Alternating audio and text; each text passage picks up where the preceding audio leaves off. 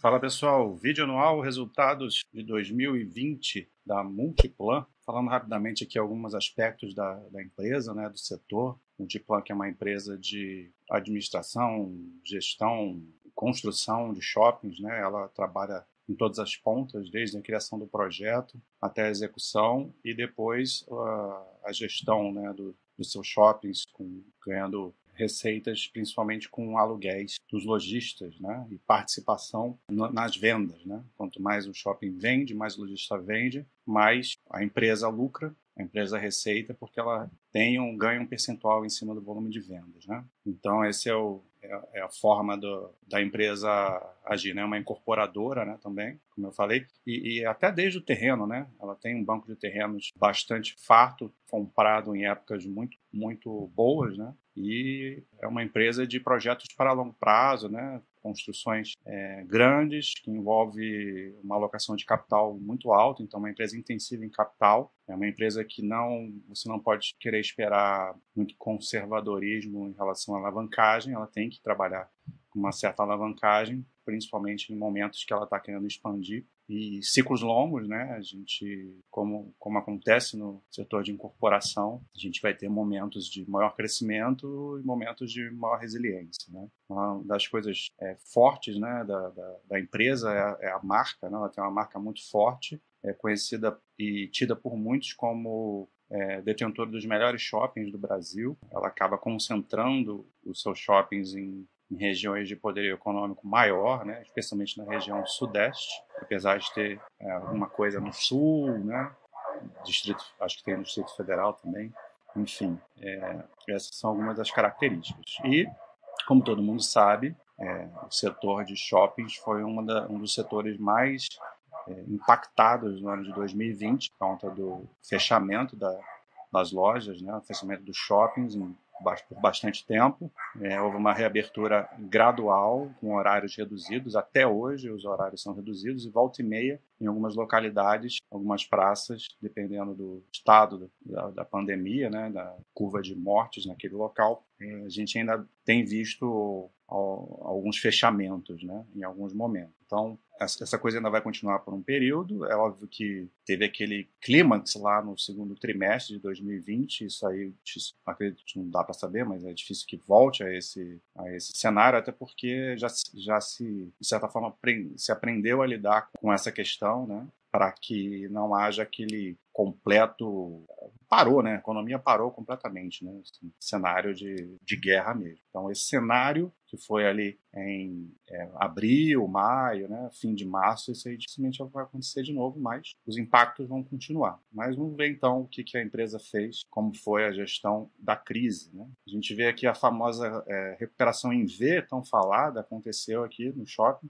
aqui, ó, o, claramente aqui o segundo trimestre, aqui um, um vale de, de crise, né? Aqui esse gráfico ele mostra é, uma relação de horas que o shopping operou em relação a 2019. Então você vê que até o primeiro trick foi uma quinzena só, o impacto, né? Já, já teve é, o shopping operou no primeiro trimestre 85,5% do tempo e se comparado com a mesma época do ano de 2019. E olha aqui no segundo trimestre, 8,4%, né? Então, surreal, assim, praticamente tudo parado, né? E aí a recuperação, né? No terceiro tri e no quarto tri, já superando o, o primeiro trimestre que foi impactado por, por uma quinzena. Então, a gente tem uma situação aqui de retorno gradual, não como era. Os shoppings ainda tem restrição de horário, né? Por isso, por isso tem essa, essa questão aqui. Mas uma recuperação muito boa. E aqui eles mostram também é, o percentual de vendas dos lojistas em relação, em relação ao ano anterior, né? Então a gente vê que também a mesma, mesma situação, né? E as vendas, elas ainda estão piores no quarto tri do que foi no primeiro tri. E, em compensação, a receita de locação de shoppings ela já está maior, já foi maior no quarto tri do que foi no primeiro tri. Isso tem a ver com o aumento do, do aluguel. Né? O, o GPM é, sofreu um, um grande aumento nesse segundo semestre de 2020. Isso refletiu, obviamente, no, nos aluguéis cobrados é, para os lojistas. Né? Aqui a gente vê uma evolução mensal das vendas dos lojistas, com progressão né, contínua. Em comparação com o percentual de horas em operação. Chegou em abril, a gente teve um cenário de 0% de operação, né? Então, tinha aqui alguma coisa de venda, venda online, né? Venda farmácias, né? Algumas coisas que, que ficaram ainda, ainda, ainda operando. Né? E uma recuperação muito boa, chegando em dezembro aí quase 2, 2 bilhões né, em vendas. Aí fala aqui de iniciativas de apoio nos lojistas, né? essa foi a parte de gestão, como que a empresa lidou com a crise, né? porque ele precisava dar suporte aos lojistas, para não ter uma quebradeira, uma demandagem geral, porque vamos supor que acabasse a crise, as coisas voltassem ao normal e você não tem loja, né? não tem lojista lá, tem, tem vacância alta nos shoppings. Então, isso foi feito muito, muito bem pela empresa, né? enquanto os shoppings estavam fechados, com redução integral do aluguel, redução de encargos de condomínio, contribuição de fundo de promoção, e a partir da reabertura, aí análise caso a caso e ainda tendo uma redução mais menor de encargos. Né? Então, isso fez com que os lojistas fossem protegidos e não, não precisassem sair em, em, grande maioria da, do shopping, né? Aí você tem o menor custo de ocupação, né? Isso contribui para a redução da taxa de inadimplência líquida. Né? E aí, é, em função dessa gestão muito boa, o que, que acontece? Né? Você acaba tendo uma procura, esse fenômeno flight to quality, que a gente vê muito para quem estuda fundo imobiliário, né? que em momentos de crise, você pode acontecer em outros momentos também, mas é, em momentos de crise ocorre uma, uma busca por lugares melhores. Né? É, geralmente você tem nem, nem, nem foi um caso, né? Que os aluguéis aumentaram apesar, apesar dos descontos concedidos, mas você acaba tendo uma procura, uma troca por lugares melhores. Então, o fato do, do da rede Multiplan possuir os shoppings é, com melhor gestão, mais bem localizados, shoppings que estão sempre bem frequentados. Então, isso faz com que haja uma procura, né? Até muita gente de que trabalha em rua foi procurar é, espaço em shopping. Então, você tem. Listam aqui uma lista enorme né, de benefícios de você ter uma loja num shopping. É, depois, se vocês quiserem ler, vocês dão pause aí. Vou ficar lendo para não ficar muito longo, né? E aqui a gente vê um resumo aí do resultado operacional. É, e aí vai ter um, um, um, dado diferente aqui, curioso, porque se você olhar assim os números friamente, você nem acredita, porque como que uma empresa ligada ao setor de shoppings teve números tão bons, né? Mas teve uma questão que a gente pode até chamar de não recorrente, né? Que foi uma venda de uma torre corporativa. O, o, o Diamond Tower é, contribuiu aí com uma, uma grande melhora de, de resultado, né? Então, ela não, isso, aí, isso aqui não entra no NOI aqui, no NOI, como se você preferir chamar, que é um resultado operacional é, líquido que vai pegar a receita bruta operacional, é, ou seja, receitas de locação mais estacionamento, deduzidos dos custos relacionados a essas operações. Isso que mede o NOI. Então você teve é, 953 milhões em 2020 e teve uma queda de 20,6%. Né? Se você olhar todos os números sem essa venda dessa torre, to todos trariam uma queda. Né? Só que o resto não aconteceu assim porque entrou essa venda dessa torre. Então você vê o EBITDA aqui, que entra o resultado operacional total, né, geral, de 1 bilhão e 300, com uma margem EBITDA de 72,2%, né? opera com uma margem bastante alta, e você teve um, um aumento de 47,7% né, em relação a 2019, né? gigantesco, por conta da venda dessa torre. É uma, é, uma, é uma estratégia que a empresa não vinha adotando há muito tempo, só que isso é um ativo não core, né? não faz parte do core business. É, muito embora ela tenha investido e tenha ainda participações em torres corporativas que ficam são ligadas aos shoppings, né? Uh, inclusive tem outra torre aqui no Diamond Mall além dessa que foi vendida, né? Que ainda é da, da Multiplan.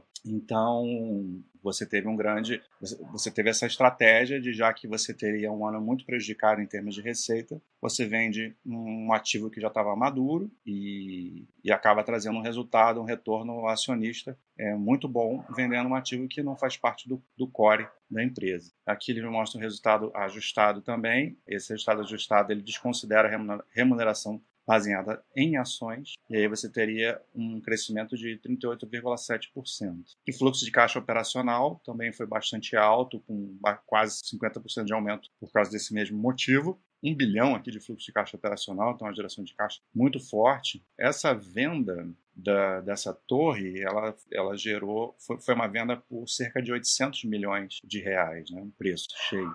E ajustando o resultado de fluxo de caixa operacional, a gente teve um crescimento de 37% em relação a 2019. E o lucro líquido também seguindo essa pegada até maior, né? 964 milhões. Todos esses resultados aqui são resultados recordes para a companhia. Então a margem líquida de 50%, né? Surreal, muito, muito alta e teve um aumento de mais de 100% do lucro, se for ajustado 80,9% em relação ao ano anterior e a empresa é, declarou um payout aí de 29,4% no ano de 2020 às custas de JCP, como ela tem feito nos últimos, nos últimos seis anos. Parte de estrutura de capital, aqui posição de caixa muito boa, acima de um bilhão, é, 3,3 bilhões de dívida bruta, uma dívida líquida de 2,1 e dívida líquida sobre o EBITDA 1,6 vezes, né? Então, como eu falei, é uma empresa que sempre vai trabalhar com um certo nível de alavancagem, nem é um, nem é nada demais aqui, né? É uma empresa que aceita até quatro vezes o no menor covenant, eles aceitam até quatro vezes a dívida líquida EBITDA, mas tem muito tempo que não, não chega em valores eu não me lembro de ter chegado nesse valor aqui desde que eu comecei a acompanhar essa empresa mais de perto, né? Você vê que teve um pico aqui em dezembro de 2016, foi lá o auge da crise, eu acho, de três, três vezes, né? E com oscilações ao longo do caminho, isso dependia de momentos que ela fazia é, mais investimentos, ela andou fazendo investimentos aí nesse período de 2018 a 2020 e agora é, teve que desacelerar agora em, em, em dois, parar algumas coisas em 2020, tirando, a, tirando o que ela já, já vinha fazendo, né? Inclusive no início do ano, antes da pandemia, no primeiro trimestre, ela fez aquisições de partes de percentual em ativos que ela já possuía, já possuía a melhor, maior parte do ativo, né? Então, consolidou mais, mais, mais área né, do seu portfólio e seguiu as obras lá do do shopping de Jacarepaguá, né, um novo shopping que vai ser inaugurado no final desse ano agora. Que tem um cronograma de amortização da dívida bastante alongado, né, então bem tranquilo, e aqui ele mostra a redução do custo dessa dívida, né? Conforme a taxa de juros foi caindo, foi, foi caindo também o custo médio da dívida. Então, já foi em 2017 de 8,24%, terminou o ano em 3,19. Então, uma, uma dívida bem barata e bem alongada e bem tranquila. Aqui, ó, o Parque Jacarepaguá, que é o projeto próximo shopping que vai estar dentro do portfólio, será inaugurado no quarto tri desse ano agora de 2021. Então é isso, é, bem tentando resumir aí, não entrar muitos em detalhes, porque receita de, de, de, aluguel, receita de estacionamento, receita de serviço, tudo isso caiu muito no ano de, de 2020, por conta de tudo isso que eu, que eu já comentei, né, do fechamento dos shoppings, com, com recuperação em V, e a venda da torre foi estratégica para que a empresa tivesse o melhor resultado da sua história. Segue barco, né? uma empresa muito bem gerida, muito bem tocada, com um portfólio dos melhores aí do Brasil, se não o melhor. Então, um abraço.